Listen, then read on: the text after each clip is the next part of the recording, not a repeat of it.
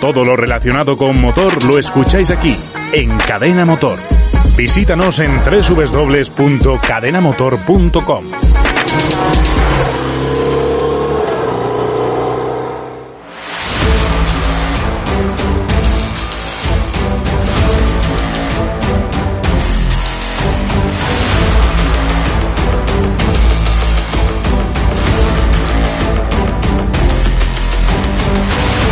Bienvenidos al podcast Técnica Fórmula 1.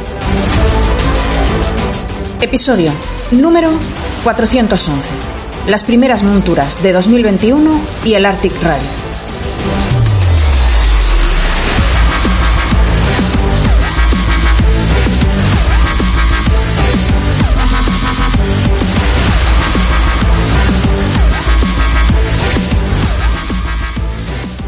Bienvenidos al podcast Técnica Fórmula 1. Con todos vosotros, una semana más, Raúl Molina.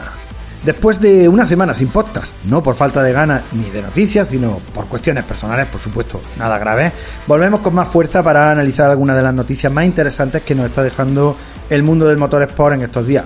La primera de ellas, el Arctic Rally en el WRC, que viene a sustituir al Rally de Suecia buscando la nieve y, bueno, vaya si, si la han encontrado. No solo nieve, sino también mucho hielo. Además, la F1 no para y ya nos ha mostrado las primeras monturas de esta temporada, McLaren, Alfa Tauri, Alfa Romeo y el Red Bull además de dejarnos bueno un reguero de noticias que, que, son bastante bastante interesantes sobre todo las que conciernen a por fin hemos sabido el tema de la penalización del motor de Ferrari del año pasado en qué consistió. Bueno, para hacer todo este análisis contamos hoy con, con parte de nuestro equipo, eh, con nuestro plantel de analistas que nos paso a presentar. En primer lugar tenemos con nosotros a Abel Caro. ¿Qué tal, Abel? Muy buenas, Raúl. Pues encantado, ya lo sabes, de estar aquí cada sí. semana que, que, tenemos pocas. Así que nada, es verdad que digamos que poquitas cosas o no hay demasiadas noticias, pero sí que hay eh, algunas píldoras interesantes. Así que nada, para comentarla aquí con los compañeros. Perfecto. También tenemos con nosotros a Iván eh, Fernández. ¿Qué tal, Iván? Muy buenas. Pues nada, ya afrontando otro fin de semana de competición que se hace un poco raro después de haber tenido un inicio de año tan ajetreado con el tema del Dakar y el Monte Carlo, el sí. tener eso, bueno, y después las 24 horas de Daytona, claro está. El haber tenido prácticamente un mes vacío, pero lo que es lo que toca ahora con los nuevos formatos de calendarios debido al, al COVID y demás, pues ya, ya vemos que se está retrasando mucho las, los inicios de temporada. Este año además ha retrasado la, el, las presentaciones, los inicios de pretemporada, sí. y etcétera, etcétera.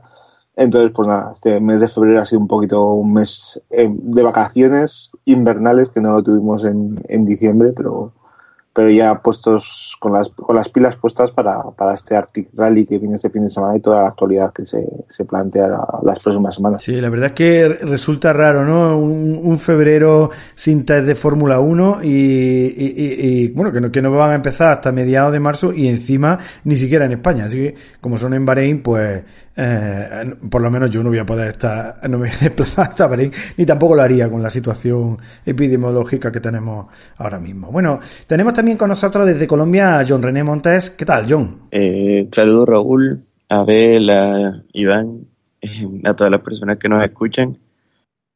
Bueno, yo que estos días pensaba, yo decía, ay, qué triste, o sea, la FIA va a tener que colocar fechas obligatorias de presentación de los autos, porque no, no, no, definitivamente estamos con la abstinencia de Fórmula 1 y los equipos no colaboran. Sí, sí. no, no, no, lo decimos de, de, de broma, definitivamente eh, el campeonato 2020 terminó tarde, bastante tarde, entonces bueno, los equipos se han tomado un tiempito más de, de lo normal para presentar sus autos. Eh, ya hemos empezado a ver las primeras novedades, las primeras soluciones interesantes. Eh, la verdad es que, que, bueno, que la Fórmula 1 2021 promete. Veremos a ver hasta dónde lo permite Mercedes. Eso, eso, esa, esa es la cuestión. Es verdad que hay muchas cositas que se van viendo por ahí que Oye, está interesante la Fórmula 1, pero veremos si Mercedes, si Mercedes nos deja.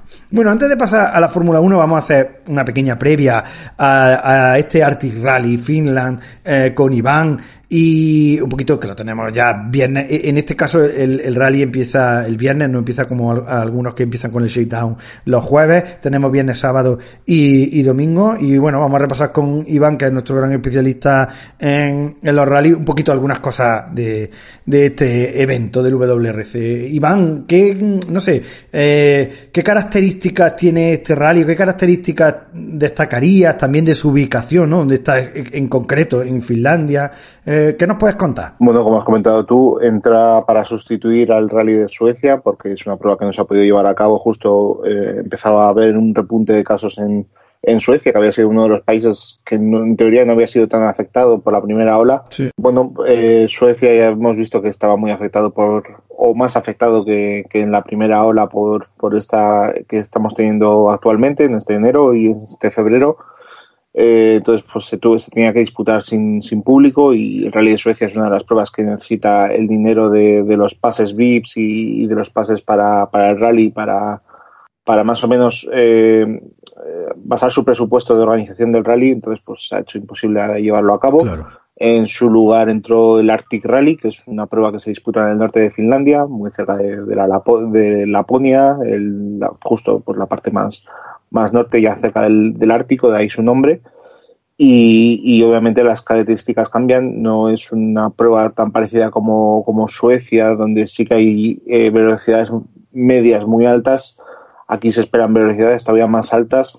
Eh, es un rally en el que seguramente veamos a los coches tocar menos, apoyarse menos en los bancos de nieve, que eso es una de las señas de identidad del rally de Suecia, sobre todo cuando hay nieve, porque ya hemos visto que las últimas ediciones de la prueba escandinava eh, ha sido ha sido difícil ver un, un manto blanco continuo.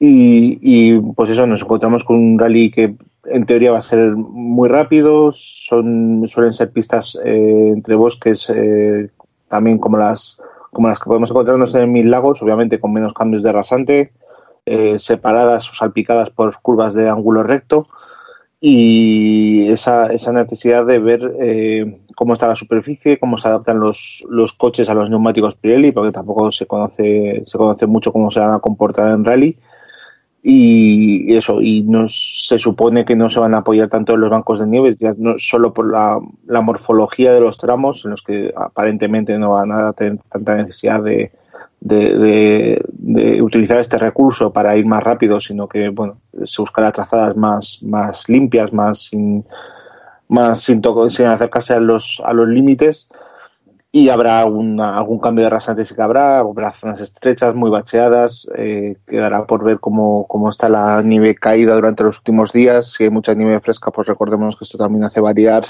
el, el tema de agarre, los, los primeros coches en salir en el orden de salida se ven a veces afectados por este, por este, por este tema, eh, a su prejuicio obviamente, entonces pues eh, veremos a ver cómo, cómo actúan. Y en teoría más o menos eso, son 10 tramos, 251 kilómetros cronometrados, eh, va a ser un rally fugaz, eh, la etapa más larga es la del sábado, pero empezamos el viernes ya con dos especiales de 31 kilómetros cada una, eh, dos pasadas al mismo tramo, en el que, pues bueno, eh, se van a seguramente a determinar algunas cosas. Sí que es cierto que no se espera que sea un rally con grandes diferencias de tiempo, seguramente sea prácticamente a la décima. Y aquí obviamente parte con, con algo de ventaja Toyota porque al final pues son tramos finlandeses y ellos suelen, claro. suelen rodar con el Yaris eh, en pruebas en, en, ese tipo de pistas. Entonces, pues, bueno, son ellos los principales favoritos. Perfecto. Y en cuanto al recorrido, al margen de lo que has dicho, eh, más o menos que nos puedas contar alguna cosita más de, bueno, has dicho el número de, de, tramos, de, eh, de, kilómetros, no sé si quieres destacar al, alguna, o sea, algunas de las características especiales que, que vemos en el recorrido. Bueno, al final es lo que lo que te comentaba, son, son poquitos tramos, eh, la jornada del sábado va a ser muy larga, va a haber mucho, muchos tramos nocturnos, porque ya sabemos que, que, sobre todo en la época en la que estamos de, del año, pues las horas de, de luz eh, son, son menores y por tanto pues va a haber algunos tramos, sobre todo los de la tarde, que se van a disputar en condiciones de noche. Eh, va, vamos a ver cómo, cómo afecta sobre todo eso, porque podemos encontrarnos con que el primero que sale de los tramos sí que se puede ver un poco perjudicado por el tema de del, del estado de los tramos, de la, la superficie, de la nieve, de, de la nieve de polvo, pero también puede contar con ventajas en cuanto a visibilidad, porque sobre todo el polvo en suspensión, el polvo nieve en suspensión que pueda generar los coches al, al pasar, pues es como al final como la tierra. Si no hay, si no hay viento ni nada, pues se va a quedar un poco en, el aire y si no se, si no se ajusta bien el, el tiempo entre, entre cada coche a la hora de salir a los tramos, pues posiblemente el coche que venga detrás pues tenga problemas de visibilidad. Vamos a ver cómo, cómo afecta esto. Eh, nos movemos un poco en esa incertidumbre porque no sabemos cómo va a ser un poco el rally. Sí que es cierto que el Arctic Rally es un rally que se, se, disputa habitualmente, eh, valedero para el nacional finlandés, pero es poco conocido obviamente para los que seguimos el, el mundial. hemos visto que Valtteri Bottas, por ejemplo, lleva creo que ya son tres años consecutivos eh, disputando la prueba finlandesa. Eh, eso, eh, lo, en el pasado lo hemos visto correr, por ejemplo, en Sordo para prepararse para Suecia, lo hemos visto, a, creo que Kimi Raikkonen también lo disputó en una ocasión, no sé si llegó a quedar o, segundo en el podio. Es, es, una prueba, pues bueno, eh, se, se, utilizaba sobre todo para eso, para preparar Suecia, pero tiene, su, tiene sus diferencias. Al final, eh, vamos a ver cómo, cómo se desarrolla, sobre todo en los primeros tramos, en los días que sale el, líder del campeonato abriendo pista.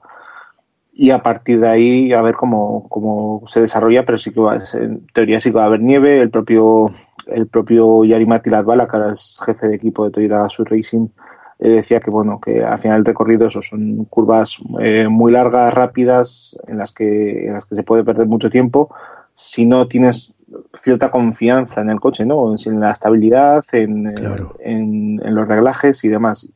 Y esa, esa, esa confianza es difícil encontrarla porque al final muchos de estos pilotos llegan con muy pocos kilómetros con los nuevos neumáticos Pirelli, que al final no son los mismos que los Michelin. Entonces, va, a haber cosillas ahí por, por tener en cuenta y bueno, obviamente van a tener ventaja algunos pilotos que sí que lo han disputado en el pasado, como puede ser Calero Ampera, que es en teoría uno de los grandes favoritos este fin de semana. Mm.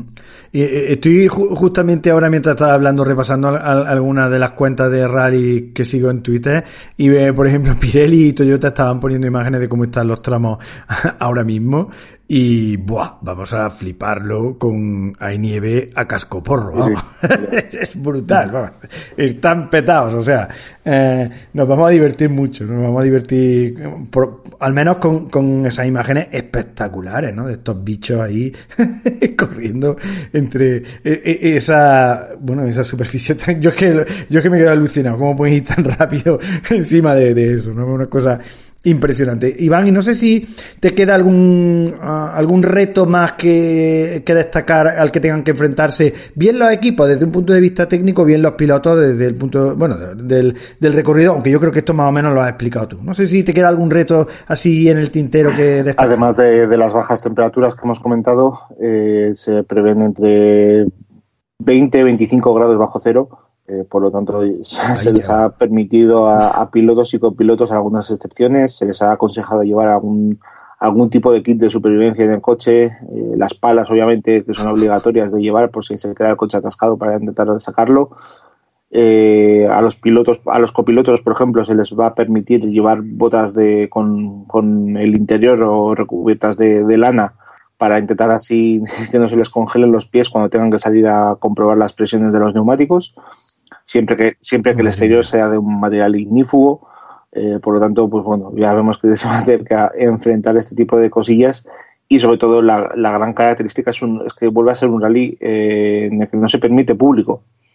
Entonces, eh, si te sales estás, estás acabado posiblemente. Eh, estés acabado, eh, no, no, que no nos extrañe que haya alguna cancelación de tramo por alguna salida a pista o por algún accidente eh, porque si se te queda el coche empanzado en la cuneta, eh, piloto y copiloto van a tenerlo muy difícil para poder sacar a, pala el, coche de ahí. Entonces, pues bueno, no será de extrañar si vemos alguna neutralización por salida de pista. Y desde luego el que cometa un error, pues sabe más o menos cuál es el, el futuro que le espera. Ya vemos que que los bancos de nieve no están tan consolidados como podía ser en el Rally de Suecia, donde sí que veíamos eh, bancos de nieve bastante duros, bastante grandes, donde los, como comentaba antes, los, los coches se suelen apoyar, los pilotos se suelen apoyar para ir más rápidos y tomar las curvas con, con, con ese apoyo. Pero aquí es más eh, un carril que se ha hecho con el paso del quitanieves y la nieve de los bordes no es ni tan alta a pesar de que hay mucha nieve, como has dicho, hay un buen espesor de nieve, no, no es tan alta ni tampoco está tan consolidada. Entonces, eh, va a ser más difícil apoyarse. En cuanto te salgas de la línea, como comentaba antes, es importante hacer tu trazada. Eh, como te salgas de la línea, te puedes quedar eh, atascado y que se acabe tu rally ahí. Mm, interesante. La verdad es que tiene una pinta y merece mucho la pena. Eh, en cuanto, bueno, te iba a preguntar algo sobre la historia del rally, pero la verdad es que nos lo has comentado ya los puntos básicos en cuanto a los neumáticos eh, aquí de Pirelli. Bueno, ¿qué se espera de ellos? ¿Qué opciones van a tener los pilotos o solo van a tener los neumáticos de clavo únicamente? No sé eh, cómo va este tema. Solo, solo hay una elección, los Sotocero de, de, de hielo y nieve. Eh, entonces van a tener eh, a su disposición los 13 pilotos de la categoría absoluta, van a tener 20 neumáticos durante el rally. Eh, sí que van a tener otros cuatro neumáticos, otro juego de neumáticos para, para disputar el down, que es el tramo de pruebas que se hace en la mañana previa al inicio del, del rally. Sí. Y pues van a tener que gestionar esos 20 neumáticos, es cierto que solo son 10 tramos, eh, con la peculiaridad de que Pirelli, el compuesto que tiene de neumáticos, eh, es asimétrico. Por lo tanto, el, el, neumático de la izquierda no te sirve para la derecha y viceversa.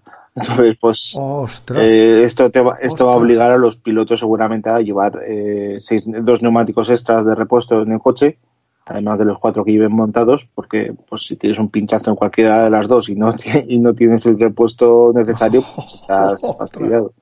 Entonces, pues más o menos la monta va a ser clara, van a ser todos con el mismo compuesto, van a llevar todos seguramente los seis neumáticos en el coche y hay que ver cómo evoluciona, cómo, cómo se comporta el neumático de Pirelli, porque ellos mismos eh, han, han, adelantado que tienen una especie de sistema de, fabricación especial eh, por medio del cual eh, los, los clavos de, de tungsteno, además, eh, se, se, introducen en el, en el neumático cuando se realiza el proceso de vulcanizado.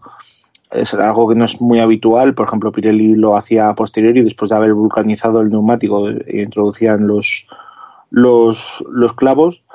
Entonces, supuestamente este proceso de Pirelli permite que se afiance mucho más el neumático dentro del neumático y eh, que se afiance mucho más el clavo dentro del neumático y que por tanto se pierda menos en competición. Eh, y hemos visto que en Suecia en los últimos años, cuando había poca nieve, si pierdes muchos clavos, te encuentras con que llegas sin ningún clavo a las zonas de nieve y pues, se vuelve una, una pista de patinaje. Aquí se espera que, que obviamente no haya esos problemas de pérdida de clavo, entonces pues, pues habrá que adaptarse en tema de, de, suspensiones, de arreglar bien el coche para que se que asimile bien este, estos neumáticos de Pirelli y en eso tiene cierta ventaja Toyota porque ha disputado tanto el año pasado este rally, entonces ya, ya tiene una base, uno, una serie de datos, y este año además lo ha disputado cuando se ha, se ha corrido en enero, valedero para el nacional finlandés, que es donde corrió Valtteri Bottas con el Citroën DS3 World Rally Car.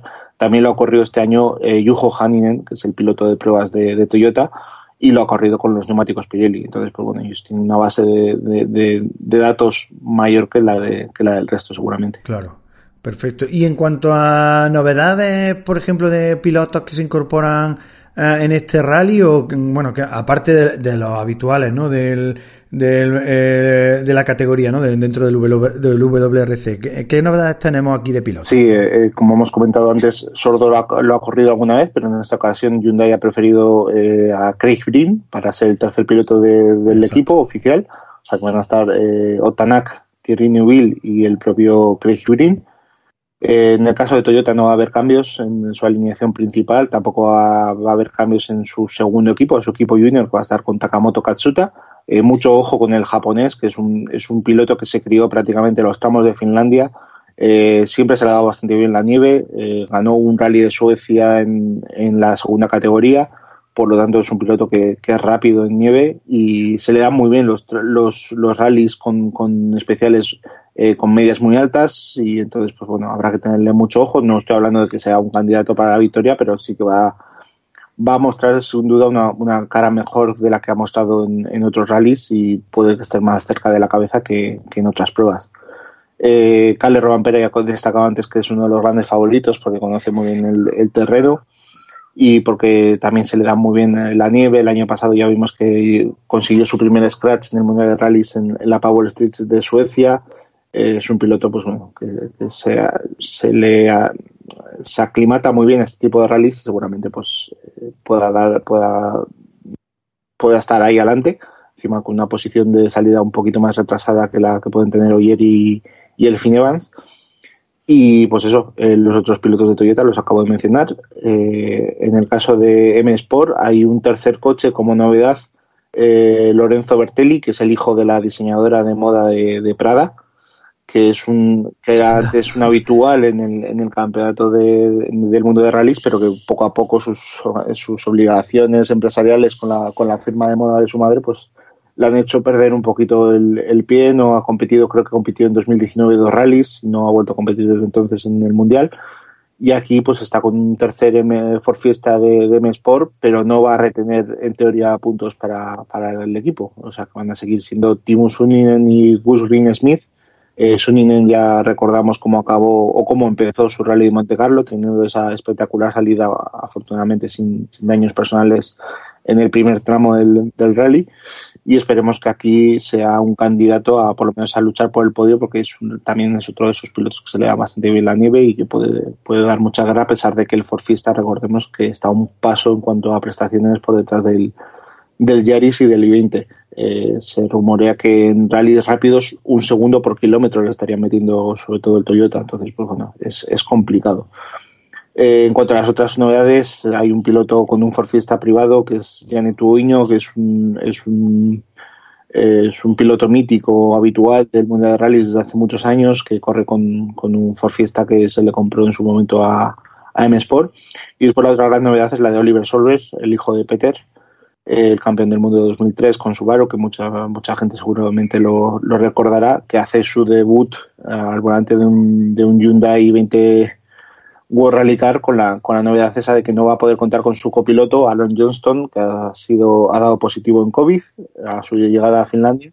Por lo tanto, va a tener que contar con el, con el copiloto inglés que está metido más o menos dentro de, de Hyundai, que es Marshall, eh, que seguramente iba a estar presente en la prueba para hacer de, comentarista o para estar ayudando al equipo en alguna en algunas labores de logística y pues bueno, se ha, se ha pasado a ser el, su copiloto. Seth Marshall fue copiloto de, Chris Mick y de Hayden Paddon, si no me falla la memoria, entonces, pues bueno, es un, es un conocido de, del mundo de rallies. Y veremos cómo es el, el debut de Oliver Solberg, que lo hace con 19 años, 5 meses y 3 días, eh, su primer rally con un World Rally Car en el Mundial. Eh, recordemos que Kalle Robampera debutó con 19 años, 3 meses y 21 días, y aún así, ante esta insultante juventud de ambos, no son los más jóvenes, porque Andreas Mikkelsen, cuando debutó en el Mundial, lo hizo con 17 años, 5 meses y 9 días, que en aquellas en aquellas en el, Rally de Gales te permitían competir con, siendo menor de edad y hacías una serie de requisitos y obtenías una licencia provisional pues bueno pues él, lo consiguió y compitió en su primer eh, rally del mundial con un Ford Focus Rally Car también entonces, pues bueno, tenemos ahí esas, esas referencias y veremos si Cale Robampera consigue la victoria. Sería, batería el récord de Yanimati Latvala, que lo consiguió su primera victoria. Es el piloto más joven de ganar una prueba del Mundial con 22 años y 300 y pico días.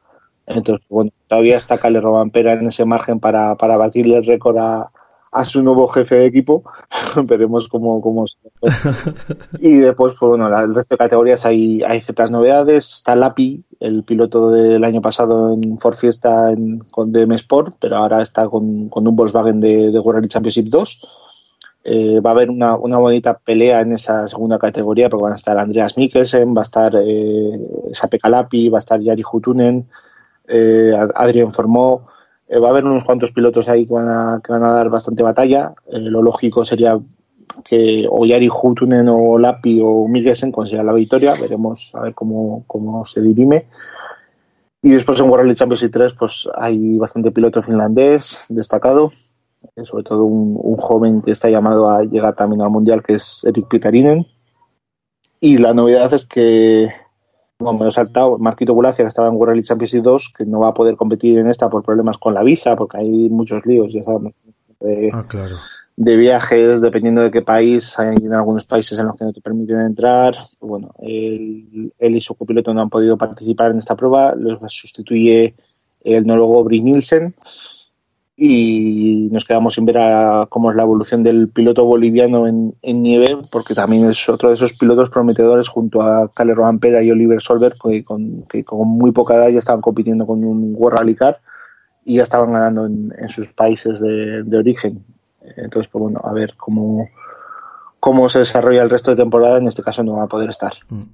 Y Iván, por cerrar un poco el tema del rally, en cuanto a formas de verlo y horarios, ¿qué, nos recomienda? Bueno, obviamente eh, no es un rally muy complicado de seguir, porque al final son 10 tramos y yo creo que el que esté interesado lo va a poder seguir. Además, con, son tramos con, medias muy, muy altas, por lo tanto no vas a tener que estar mucho tiempo pegado a la, a la pantalla. O sea que si alguien está interesado, va a ser un rally espectacular, como comentabas antes. Eh, va, a va a tener unos horarios más o menos eh, normales, porque empezamos el viernes, empezamos a las 2 de la tarde con el primer tramo y el segundo es a las 5 y media. Por lo tanto, pues bueno, la gente que, que está acostumbrada a seguir los entrenamientos libres de la Fórmula 1, pues no, ah, no, le va a resultar nada extraño. Y después, pues tenemos un sábado que vas a tener, eh, va a ser el día largo, que vas a tener competición desde las 8 de la mañana hasta las 5 y media de la tarde y el domingo los horarios habituales. Tenemos solo dos tramos el domingo, que es la pena, y porque va a ser solo eh, el primer tramo, la primera pasada, Aita Yarbi, va a ser a las 9 de la mañana, y la segunda va a ser el horario habitual, que es el de las 12 y 18, que es el de la Power Stage. Ya sabemos que por normativa más o menos, eh, todas las pruebas europeas tienen que emitir la Power Stage a esa, a esa hora de las 12 y 18 y hay mucha diferencia, hay mucha diferencia entre las 9 y 8 y las 12 y 18. Me parece que hay un salto ahí de tiempo que van a perder algo de, interés seguramente de, los menos aficionados, pero bueno, yo creo que va a ser un rally espectacular de seguir. Al final van a ser 10 pruebas, 10, 10 especiales y, va a ser muy fácil de, estar atento y además seguramente se decida por décimas de segundo por segundos. Entonces, pues bueno, eh, la gente va a tener disponible obviamente el World League Championship eh, Plus, que es el seguimiento por internet, que se le puedes ver todos los tramos en, directo. Y después en España tenemos la opción de ver el resumen ya la semana después del rally en, Teledeporte. Eh, suelen emitirlo sobre el martes o el miércoles. Eh, la cadena catalana Sports 3, que es del grupo de TV3, eh, da resúmenes diarios. Por lo tanto, si alguien, si alguien quiere verlo, lo emiten en catalán, obviamente pero, pero ellos dan una cobertura bastante diaria, que lo puedes seguir eh, eh, prácticamente al día. Y después tienes la opción de Red Bull TV, que es eh, gratuito, obviamente. Está, también tiene a un, a un presentador que, que, le gusta mucho el tema este, de, es Mike Chen, que también se encargó de la cobertura del Dakar. Es un tío que siempre suele dejarnos datos muy, muy curiosos y demás y también es una cobertura diaria. El año pasado daban un tramo en directo que solía ser el sábado, pero este año lo, han lo han suprimido. Entonces, pues bueno, tenemos eh, resúmenes diarios a partir de las 9 de la noche, que si no me falla la memoria, tenemos un resumen diario y después hay un resumen final en el que se puede seguir eso, toda la, toda la actualidad del, del rally en inglés, pero completamente gratuito en, a través de la web de Red Bull TV. Perfecto. Bueno, así tenemos con, creo que una buena panorámica de lo que será este rally y, nada, animaros a, a, los que nos escucháis a, a, verlo en la medida que podáis, en la medida que podáis eh, acceder a los paquetes que están disponibles o directamente a lo que tenemos de forma gratuita. Bueno, vamos a pasar ya a la Fórmula 1, ya que dejamos, cerramos aquí el tema de los rallies. Y os quería preguntar, vamos a, preguntar a John, eh, bueno, también a Iván, por supuesto, pero a, John y a, a Abel os quería preguntar, bueno, pues por las monturas que ya se han visto, ¿no? Por los coches que ya han mostrado los equipos, en este caso McLaren, Alfa Tauri, Alfa Romeo, que según dicen tiene un morro muy extremo, que le ha costado token, y también el, el, Red Bull. Le pregunto en primer lugar a Abel. Abel, ¿qué te han parecido estos coches? No sé qué, qué destacas, qué, qué, o sea, qué cosas nuevas ves y, también un poco cómo ves a los equipos que están interpretando esa normativa continuista con la del año pasado. Sí, claro, al final es un poco lo que, lo que nos esperábamos y lo que estábamos viendo. Coches muy parecidos a los del año pasado pero porque tampoco eh, tiene mucho sentido, ¿no? Ponerte ahora a hacer un coche para este año. A lo mejor en McLaren sí que podemos esperar algún cambio, porque como ahora tienen que meter otra unidad de potencia, pues a lo mejor sí que tienen que hacer cambios a lo mejor un poco más drásticos.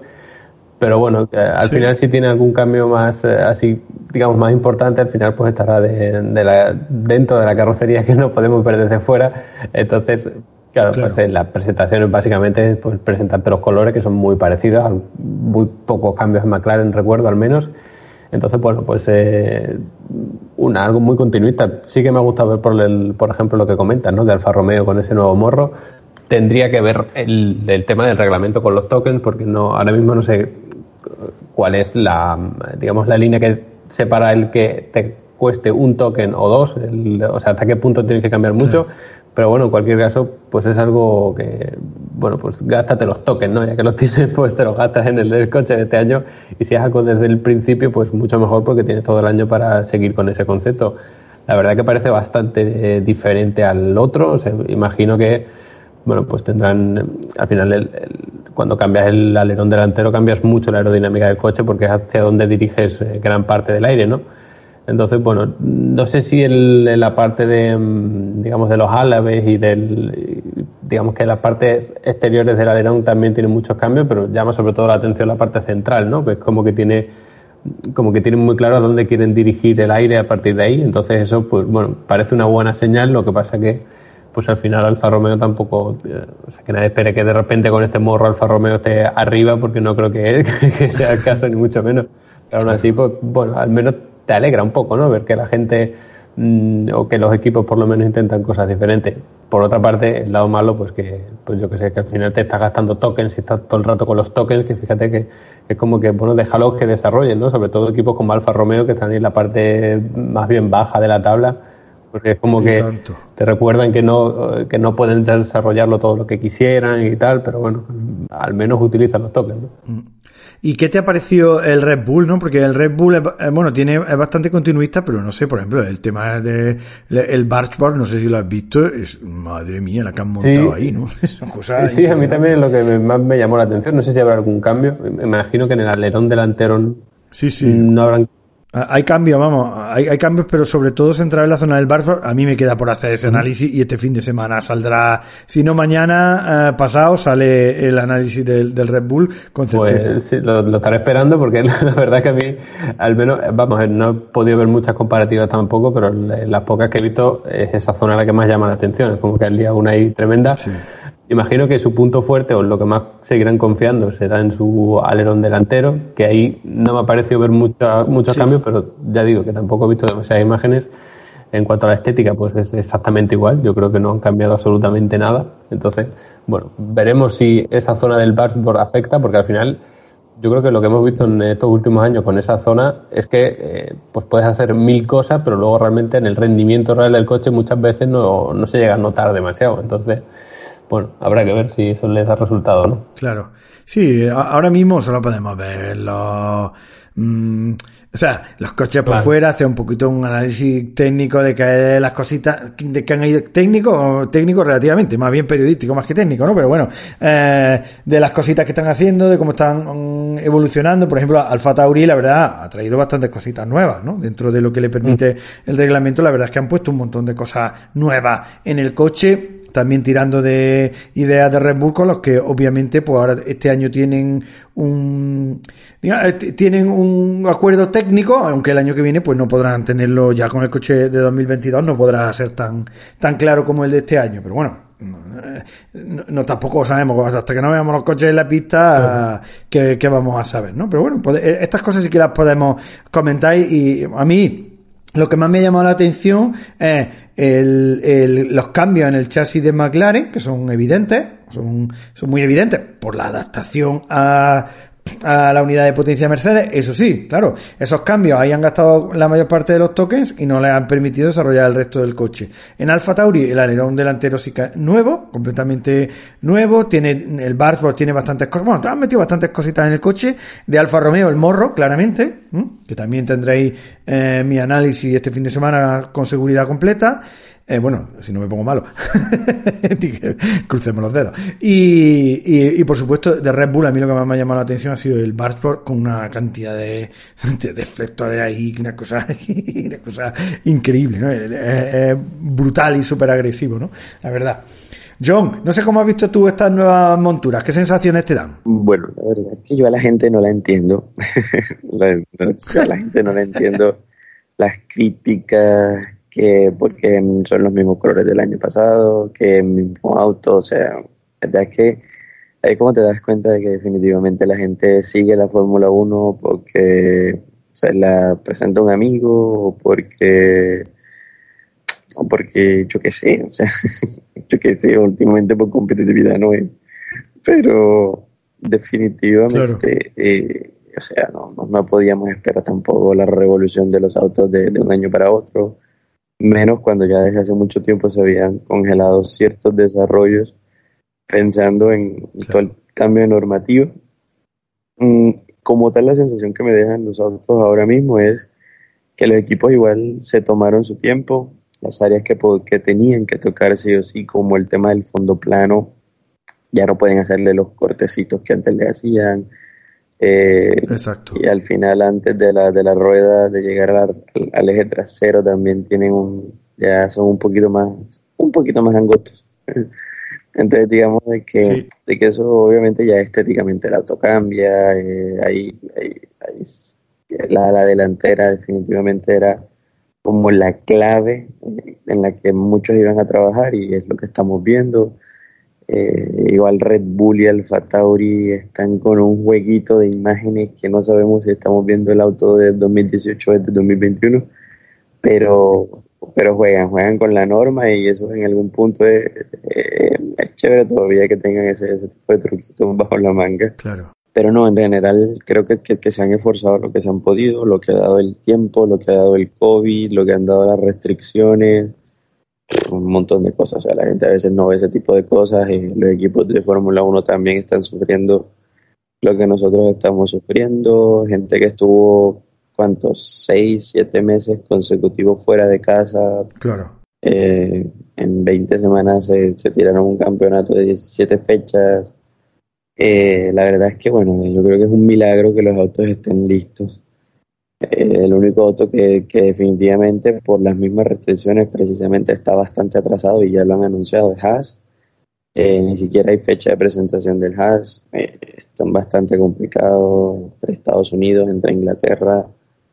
Entonces, bueno, para, para lo que han tenido que sufrir los equipos, yo creo que están haciendo lo mejor posible y, y yo les, les abono es que ya por lo menos eh, han podido no solo presentar el auto, sino ya hacer los, los famosos checkdown, los filming day, eh, han probado cosas y, han podido rodar más allá de uno que otro problema pues, que, ya se esperaba que tuvieran.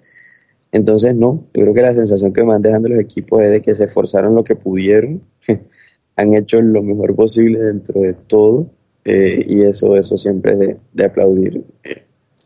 Si, si me pides que individualice equipos, eh, definitivamente ese, ese, ese, naranja papaya del, del McLaren es muy, muy lindo.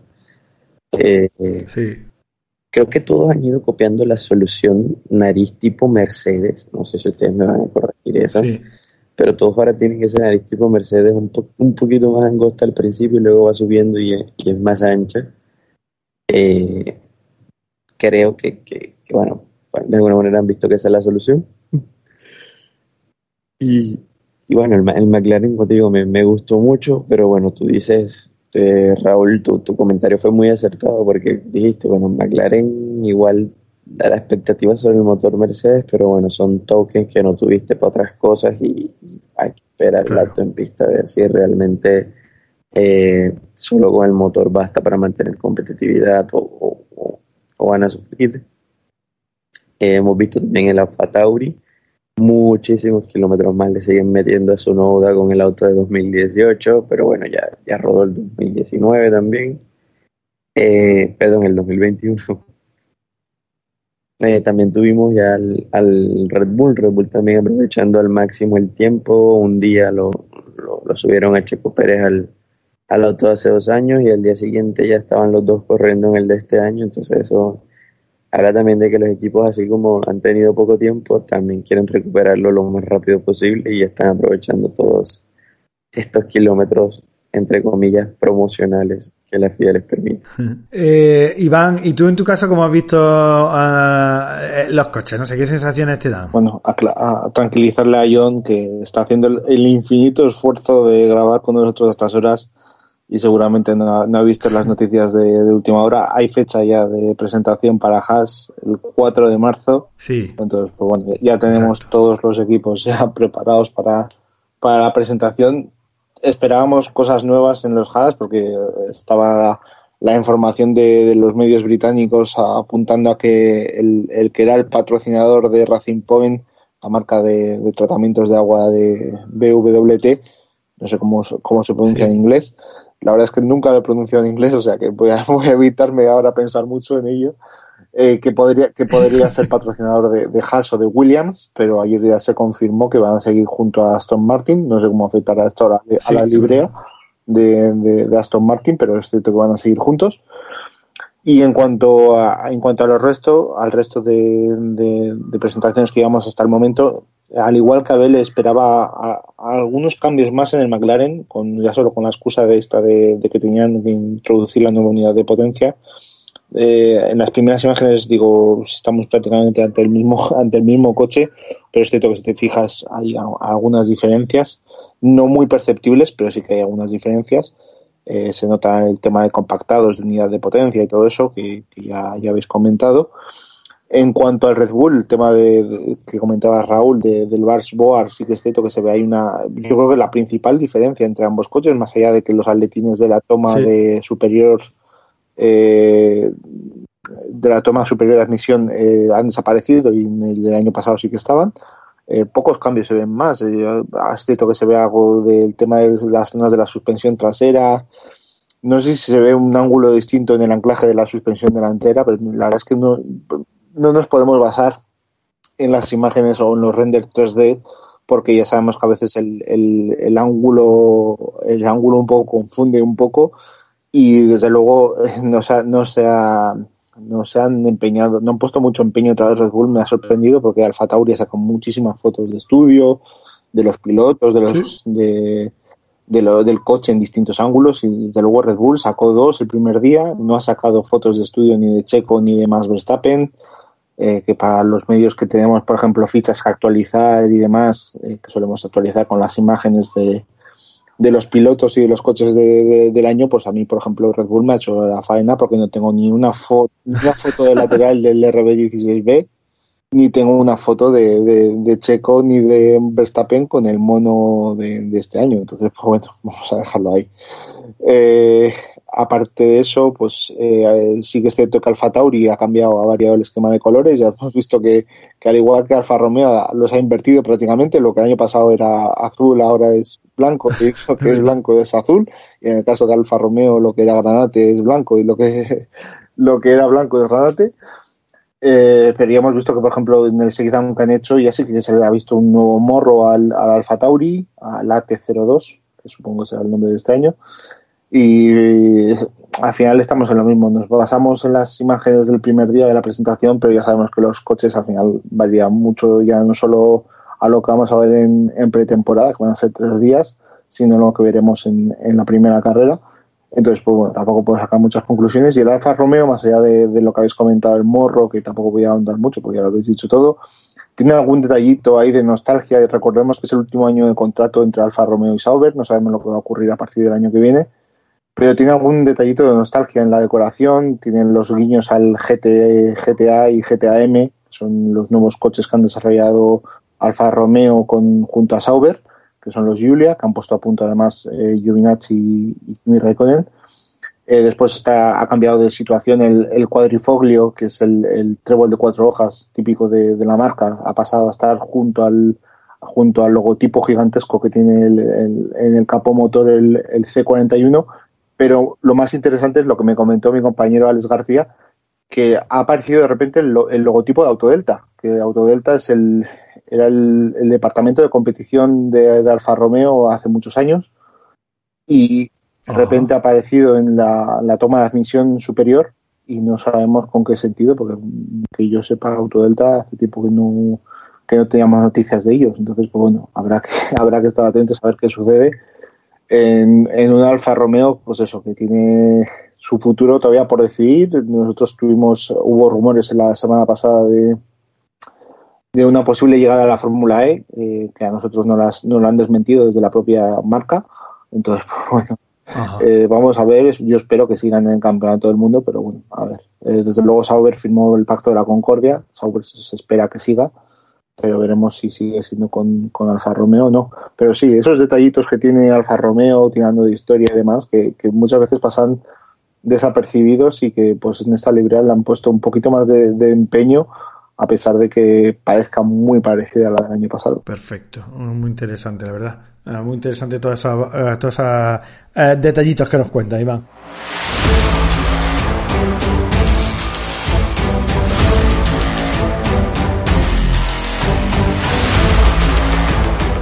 Con esto concluimos este primer podcast de la semana que hemos dedicado fundamentalmente al Arctic Rally y también a estos primeros coches que han ido apareciendo. Volveremos eh, en un par de días. Vamos a tener esta semana también dos, dos podcasts y en este caso bueno, nos centraremos fundamentalmente en la Fórmula 1, aunque también hablaremos alguna noticia muy interesante que ha ido apareciendo en el web y comentaremos, al menos citaremos algo sobre ese campeonato del mundo de la Fórmula E que comienza justamente también esta semana. Así que sin más, nos despedimos de todos vosotros y os enviamos un fuerte abrazo.